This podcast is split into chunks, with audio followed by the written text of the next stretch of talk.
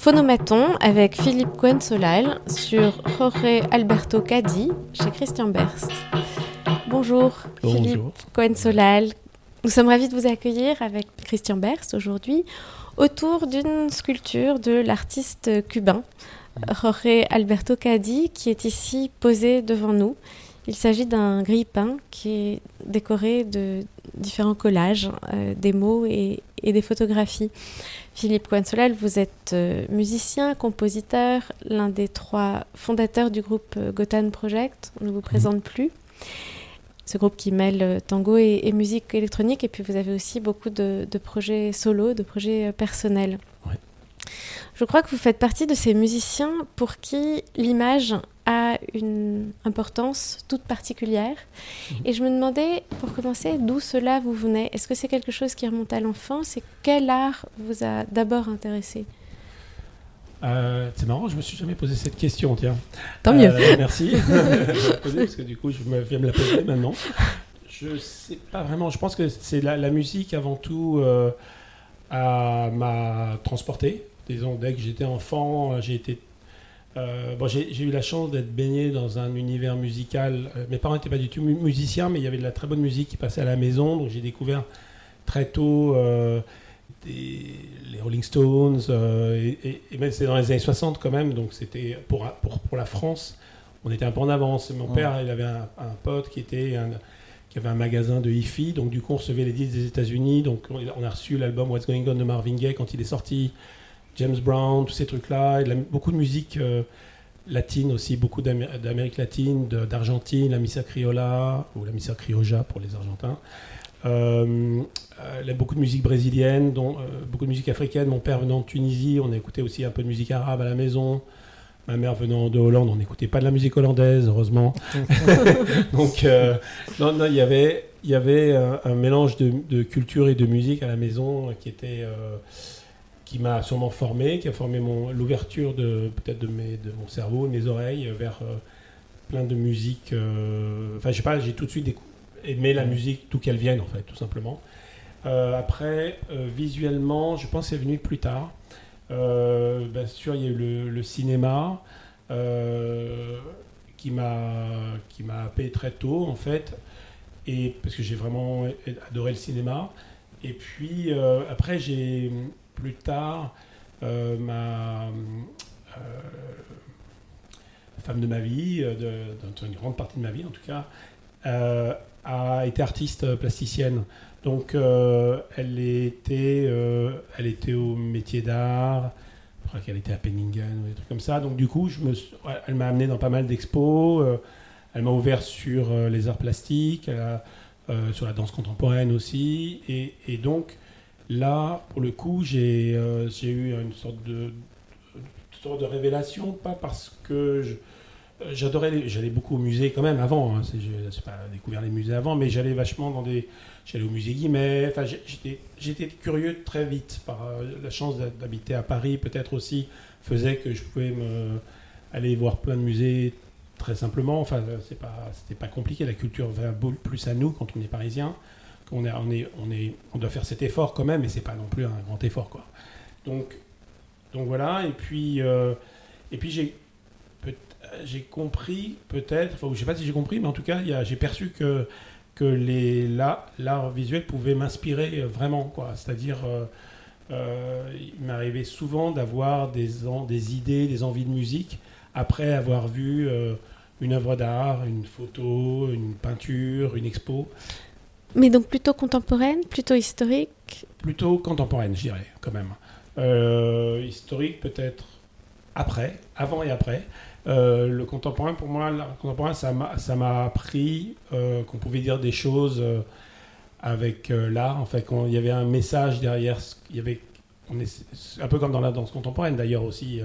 il y a, on exprime à travers la, danse une chose qui n'est pas dite et avec l'art aussi, c'est souvent comme ça aussi. Il y a une chose qui n'est pas, qui pas dite euh, de façon frontale ou littéraire, et, et, on, le, et on, doit, on doit le percevoir ou le comprendre par la par l'essence. Voilà.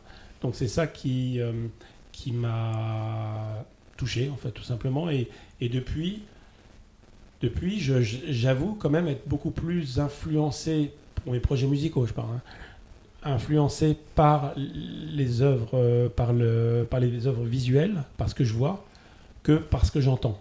C'est-à-dire que j'écoute beaucoup, beaucoup de musique. Elles ont sûrement un impact euh, obligatoirement sur moi, mais, mais, je, mais elles ne, déclenchent pas une inspiration complète. C'est-à-dire, c'est pas en écoutant un truc, je me dis, ah tiens, j'ai envie de faire pareil. Au contraire, même, je, plutôt, je peux aimer, je peux m'inspirer de, de, ce que j'ai entendu, mais ça ne me motive pas, ça ne m'incite pas à, à, créer. Et donc, hormis l'art brut dont on va parler juste après, qu'est-ce qui, par exemple, récemment, vous a inspiré? Je sais pas, par exemple, enfin, une expo qui m'a vraiment marqué ces dernières années, que j'ai vraiment, où j'ai vraiment euh, adoré, quoi. Euh, c'est celle de Grayson Perry à la Monnaie de Paris. Ça, j'ai vraiment, en plus, je connaissais franchement pas, donc j'étais, je connaissais même pas son existence, malheureusement. Et je suis arrivé, je dois avouer que j'ai fumé un petit pétard avant.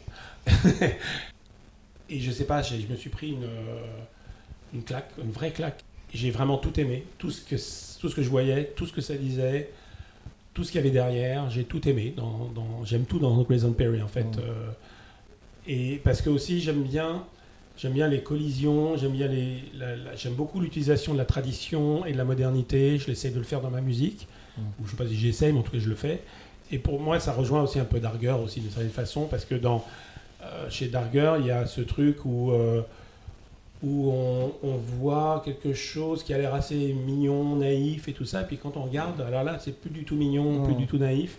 On est dans un truc qui est complètement euh, où il y a de la, de la violence, il peut y avoir, il y a une deuxième, une deuxième lecture qui est très très forte, quoi. Et chez Grayson Perry, c'est ce que je trouve, c'est ce que je vois, c'est la poterie, la tapisserie. Et, mais derrière, on voit, il y a tout un truc politique, euh, euh, sexuel. Euh, et moi, j'aime beaucoup les trucs qui sont pas juste mono, comment on dit, mono. ça dit pas monothémique, mais vous voyez ce que je veux dire. Ils ont aussi en commun une dimension fantasmatique, imaginaire extrêmement, extrêmement forte. Et alors, donc la figure d'Henri Darger, c'est c'est lui qui vous a fait entrer dans le territoire de, sur le territoire de l'art brut. Oui, parce que je connaissais, je savais même pas, je connaissais même pas le terme art brut avant de, avant de rentrer dans par Darger, par la porte de. Et cette porte Darger, vous l'avez ouverte un peu par hasard? Complètement, même par hasard, enfin par un hasard de la vie, une coïncidence. C'est un hasard, évidemment, mais c'est venu d'un dîner avant avec un, un, ami qui est plasticien, qui était, euh, qui s'appelle Pierre Bismuth.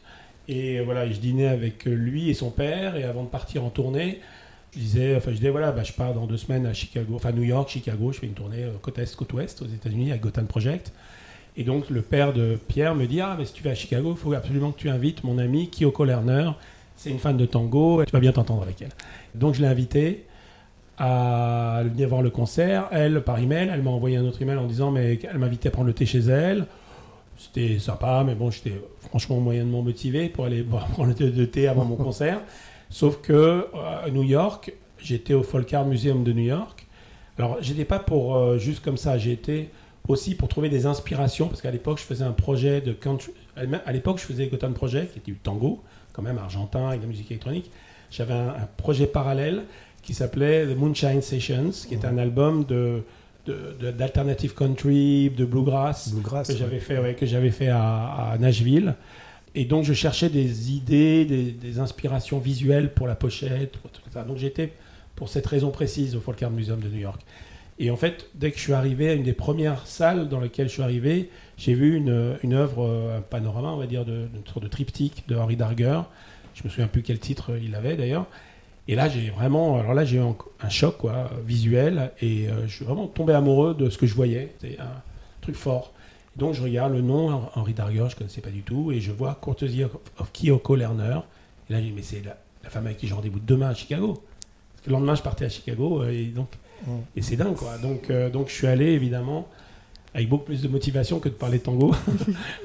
et, et, je suis arrivé chez Kyoko, où à l'époque, elle habitait dans la maison attenante à celle où habitait Henri Darger. Webster Avenue. Et là, euh, on a parlé 5 minutes de tango, et puis après, je l'ai branché direct sur Darger, mais j'ai vu ça au Folk Quartier. C'est qui, c'est quoi? Et là, elle m'a raconté l'histoire de son locataire, qui, avec Tatan Lerner, donc son mari, euh, qui, voilà, qui, a créé cette œuvre toute une vie sans la montrer jamais à personne, même pas à ses, propriétaires, alors que Nathan Lerner était lui-même un artiste, photographe et designer. Et donc, elle, elle m'a amené dans son sous-sol, et là, elle m'a montré des œuvres d'Henri Darger. Et là, j'ai encore eu, enfin, c'était, ça a confirmé ce que je ressentais. Et voilà, et on s'est revu en 2006 à la Maison Rouge pour l'exposition de bruit de fureur, je crois qu'elle s'appelait comme ça. Absolument. Et, c'est en sortant de cette exposition où, je me où là, je me suis dit, mais j'ai envie de faire un projet musical autour de ça. Je voyais des images, je voyais des, écrits, il manquait, manquait plus que le, son ou la musique. Et c'est devenu Outsider. C'est devenu Outsider, ouais, exactement. Ouais, parce que en sortant, on en parle avec Kyoko. Euh, j'avais vu sur un catalogue, j'avais vu une, sorte de poème, chanson, et elle m'a mis en contact avec l'historien de, enfin un, des Michael Bonesteel, qui est une sorte de spécialiste de Darger aux États-Unis. Et lui, euh, il m'a dit, mais il a, il a écrit d'autres chansons. Il a écrit des chansons en fait, des textes de chansons avec paroles. Enfin vraiment, c'est pas des poèmes, hein, c'est vraiment verse chorus, verse chorus, couplet refrain, couplet refrain. Et là, c'est vraiment des chansons qui n'ont pas de musique. Et donc, naturellement, ben, c'est ce que je me suis donné comme mission. C'était tentant. C'était plus que tentant. Ça aurait été un péché de ne pas le faire. Alors aujourd'hui, on se retrouve autour d'une œuvre de, de ce, cet artiste cubain, euh, Jorge Alberto Cadi. Vous avez euh, éprouvé, comme vous avez commencé à le dire, une, plus qu'un intérêt, une fascination pour, la, pour des type de musique sud-américaine, à commencer par le tango. Quand vous voyez cet objet qui se trouve devant nous, est-ce que vous voyez l'Amérique latine? Complètement, et complètement, parce qu'en fait, mais à plusieurs, euh, plusieurs niveaux. D'abord parce que le grippin, il faut expliquer quand même hein, à quoi il ressemble. C'est un grippin assez, euh, assez ancien, je dirais, je sais pas, il a l'air des années 60 ou 70, je sais pas, non 70-80. 70-80, d'accord. En tout cas, il est, il est, vieux, il est un peu rouillé quand même. Et, euh, il a surtout des. Il, y a plein de petits trucs qui sont collés, des papiers qui sont collés et des, et des slogans qui sont collés. Euh, en espagnol. C'est du découpage de journaux, de magazines et des photographies. Et les photographies sont souvent surcousues. C'est-à-dire qu'il réintervient en cousant avec du fil de laine sur les photographies pour euh, les surmonter d'une croix, par exemple des personnages avec une croix sur la tête, ou alors euh, leur, euh, leur oblitérer la bouche, enfin, etc. Donc, oui, effectivement. Et puis, il y a aussi des personnages qui surmontent le grippin et dont les silhouettes sont découpées dans des photographies. Et chacun de ces personnages lui-même est relié par des fils de laine noirs. et on ne sait pas trop si ce sont les fils de marionnettes ou si ça si ça nous indique les liens qui les unissent et qui les, qui les rassemblent sur cet objet incongru. Certains d'entre eux sont même ligotés. Il y a comme des, il y a comme des sutures et, et, ils se tiennent debout et ils sont tous euh, comme enchaînés les uns aux autres euh, par des fils de laine qui sont à la fois ce qui les retient prisonniers et ce qui les tient debout. et qui les relie aussi. Et qui les lie aussi. Et il y a un autre des motifs un peu récurrents dans l'œuvre de, de Cady que l'on retrouve, qui sont ces visages découpés dans ces photographies, mmh. évidés et remplacés par un œil.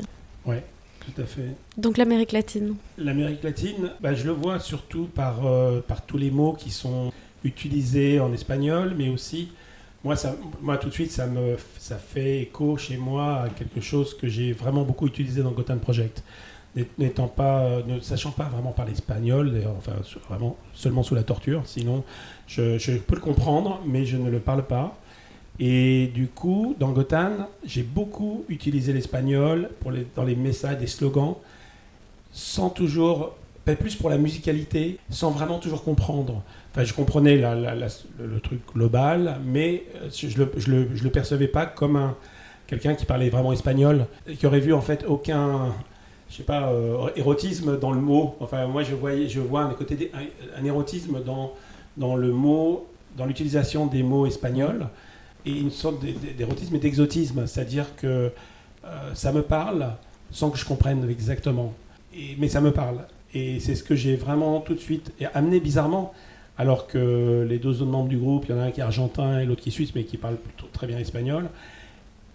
c'est moi qui ai amené justement ce truc-là dans le groupe, c'est-à-dire l'utilisation de, de, la voix, par exemple, d'Eva Perron, qui dit le capitalisme foraneo, le capitalisme étranger, en fait. Mmh. Moi, ça m'a fait écho à la globalisation, au mmh. capitalisme international, même si c'était fait bien avant qu'on parle de globalisation. Ça a été dit dans un discours d'Evita. Ou euh, j'ai utilisé la voix de Che Guevara, qui est argentin, euh, qui, euh, qui dit queremos, queremos paz, queremos construir una vida mejor para, para nuestro pueblo. On veut la paix, on veut construire un monde meilleur. un monde meilleur pour notre peuple. Tout ça, j'ai vachement utilisé ça. J'ai même en Argentine, dès le début, j'ai enregistré des voix à la télé, dans la rue, et que j'ai utilisé dans, dans, les concerts. Donc tout ça, tout ça, pour moi, c'est la, c'est l'Amérique latine en réalité. C'est ce que je, ce que je reçois. Et, et, et, je sais que quand je suis allé la première fois en Argentine, je savais qu'il fallait que je capte je l'ai fait avec le type de magnéto que vous avez aujourd'hui, il fallait que je capte quelque chose que je, après je pourrais plus capter parce que je, me serais habitué. C'est-à-dire que quand, tu quand on arrive dans la première fois dans un pays, on a une sorte, on trouve tout bien, même un truc moche, on trouve ça beau. Et, ben là, je savais que je trouvais, je trouvais tout génial, quoi, tout beau, tout euh, n'importe quel, les gens parlaient, je trouvais ça magnifique, euh, j'enregistrais. Euh, la télé, je trouvais ça super, alors que si, après, après plusieurs fois en Argentine, parce que je suis allé quand même pas mal de fois, bon, bah, ça me, ça me touche, ça m'intéressait pas autant, quoi. Je crois que c'est le moment d'écouter un petit extrait. Bah oui.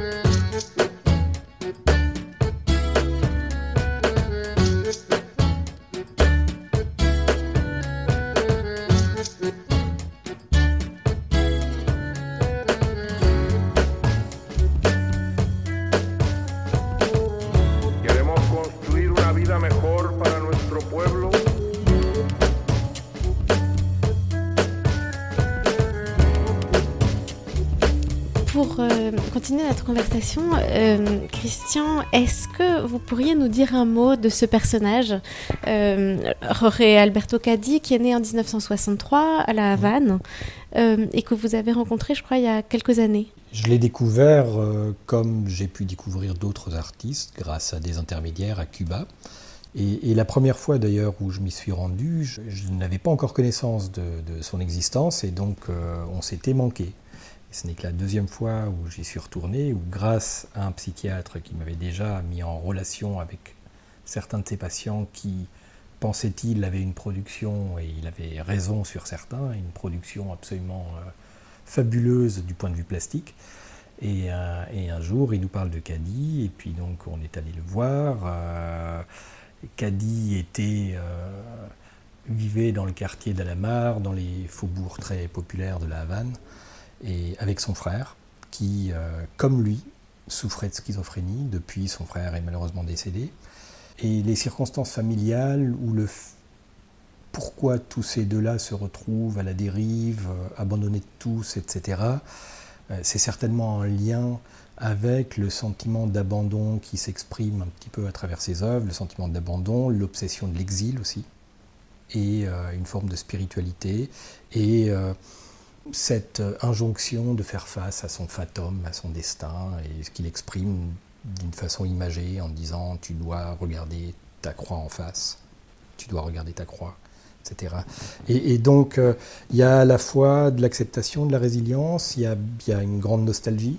je veux dire, qui s'exprime aussi à travers l'usage qu'il fait, bon, parce qu'il n'a pas accès à autre chose. Je veux dire, on, est, on a là affaire à quelqu'un qui était un pauvre parmi les pauvres. Son surnom à la Havane, c'est El Bousso. El Bousso, c'est le plongeur. Hein. Et le plongeur, pourquoi? Parce que c'est le type qui va dans les poubelles récupérer ce qu'il peut récupérer. Il plonge. Et donc, qui, arpente les rues de la Havane avec une valise dans laquelle il met le fruit de. C'est un glaneur, hein, c'est le glaneur de Varda, hein, c'est ça. Mais, là, complètement livré à eux-mêmes, parce que, bon, euh, système social euh, cubain, euh, il est généreux sur le papier, mais dans les faits, il est impossible de survivre avec les tickets de rationnement cubains, c'est impossible. Et, les médicaments sont gratuits, mais c'est formidable, mais il n'y a pas de médicaments dans les pharmacies. Donc, euh, enfin, et tout est comme ça. Donc euh, euh, c'est un miracle que des personnalités comme lui, dont la famille visiblement, je pense, d'après ce qu'on a pu comprendre comme ça, en saisissant, parce qu'il il a du mal à parler de ça, il l'exprime à travers ses œuvres, mais lui-même a du mal à parler de l'exil, de l'abandon, de ceux qui sont partis de différentes manières, les partis dans le sens défunt, mais peut-être parti en Floride, tout simplement. Et, voilà, donc, euh, et, c'est un personnage qui est extrêmement touchant, très mélancolique, et, c'est vrai qu'on l'a, quand je l'ai rencontré, on a senti quelqu'un qui était à fleur de peau, à la dérive. Dans un film que vous avez produit, on l'entend parler de manière extrêmement articulée. Euh, à d'autres moments, c'est moins le cas. Et dans ses promenades, dans ses errances, il collecte dans des poubelles des images, des images de magazines, ce qu'on imagine être des photos de famille, des journaux, peut-être des phrases aussi qu'il recopie euh, à la main, qu'on voit coller sur euh, le grille-pain parfois. Euh, Philippe Cohen-Solal, qu'est-ce qui, dans tout ce vocabulaire, résonne chez vous, dans vos intérêts? Pourquoi ce choix en d'autres termes, puisque vous avez choisi cet objet pour notre conversation d'aujourd'hui Parce que ça mélange l'art visuel avec le texte, je crois peut-être. Il, y a, beaucoup, de, beaucoup de messages, beaucoup de textes, et évidemment, ça, on a envie de, lire, de comprendre. Et, moi, ce qui m'interpelle, d'ailleurs, j'ai pensé ça l'autre jour en pensant à, cet artiste, je me disais, mais parce que les artistes d'art contemporain, ils ont un propos, ils ont un truc à dire, et ils le disent à travers leur, avec, avec une pièce, avec une œuvre, tout ça. Mais, mais c'est conscient. Lui, qu'est-ce qu'il a à dire en fait? Est-ce qu'il dit quelque chose de conscient ou, c'est inconscient? Ou est-ce qu'il a un truc à nous dire avec ce grippin, avec tous ces messages? Ou est-ce qu'est-ce qu'il va nous dire? C'est ça où j'ai l'impression, c'est ça la question que je me pose en fait par rapport aux, artistes dits d'art brut et, les autres. Euh, est-ce que c'est conscient Et peut-être Christian peut nous répondre là-dessus, parce que moi je, je ne sais pas. On ne peut pas apporter une réponse euh, qui convienne à tous les cas.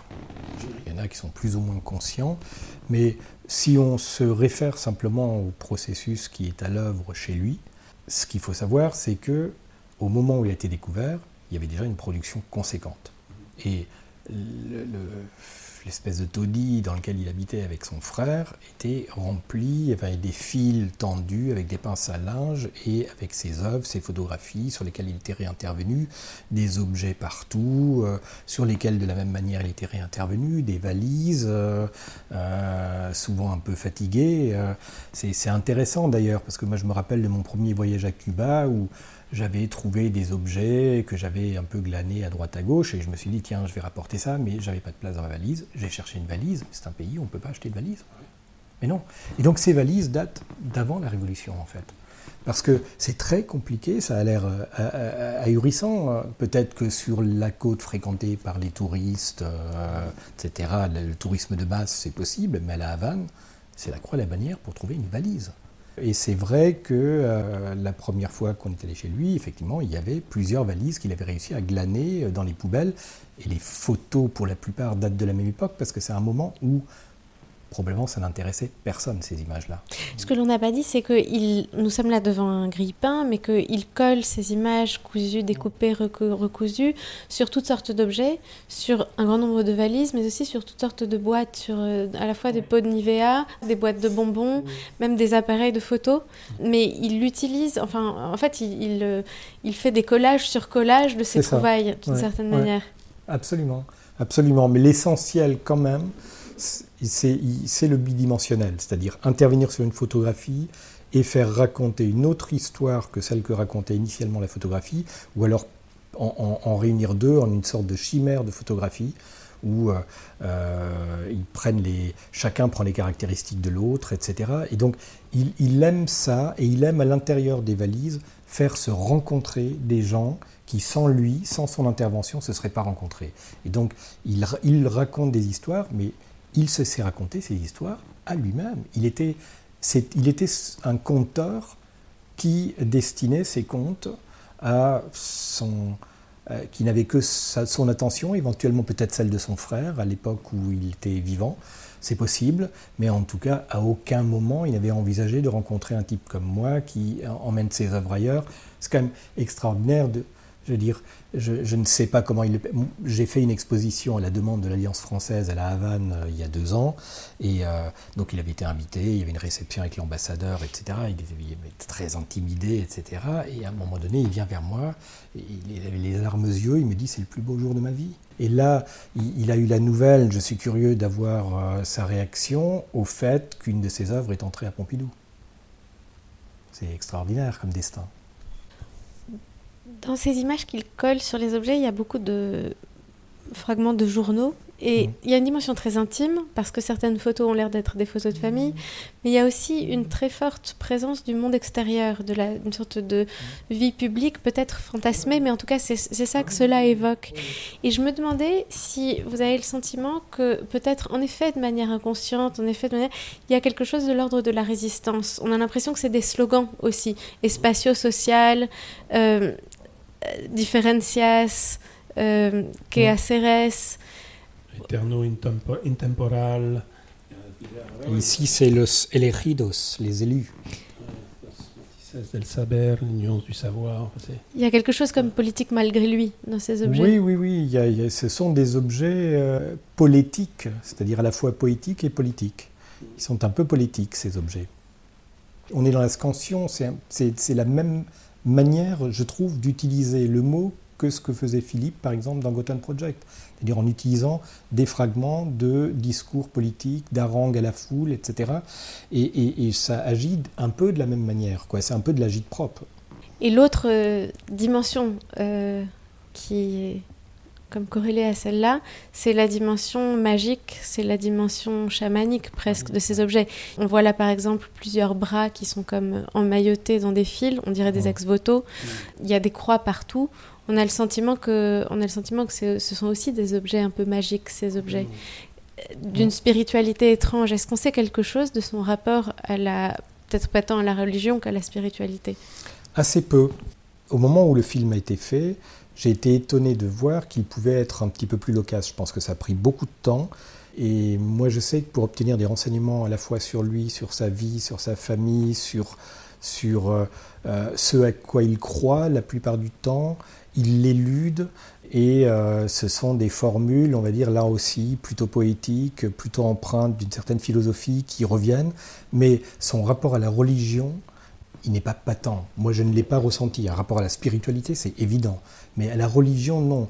Puis même, c'est un peu iconoclaste quand même, ces répétitions de croix, etc. Je vous rappelle qu'on est à Cuba. Hein. Donc, euh, D'autant plus qu'un certain nombre de ces croix sont à l'envers. Oui, aussi. Donc, euh, c'est déjà ça, c'est presque un peu iconoclaste, quoi, cette récurrence de croix partout, etc. On se demande s'il n'y a pas une part euh, plus ou moins consciente de provocation aussi chez lui.